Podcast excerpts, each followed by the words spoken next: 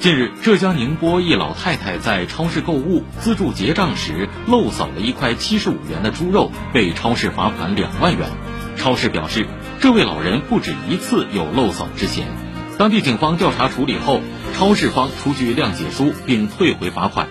老人及其家人也不再追究超市的高额罚款行为。央视网说，无论是顾客漏扫还是超市罚款，在法律层面都有定义。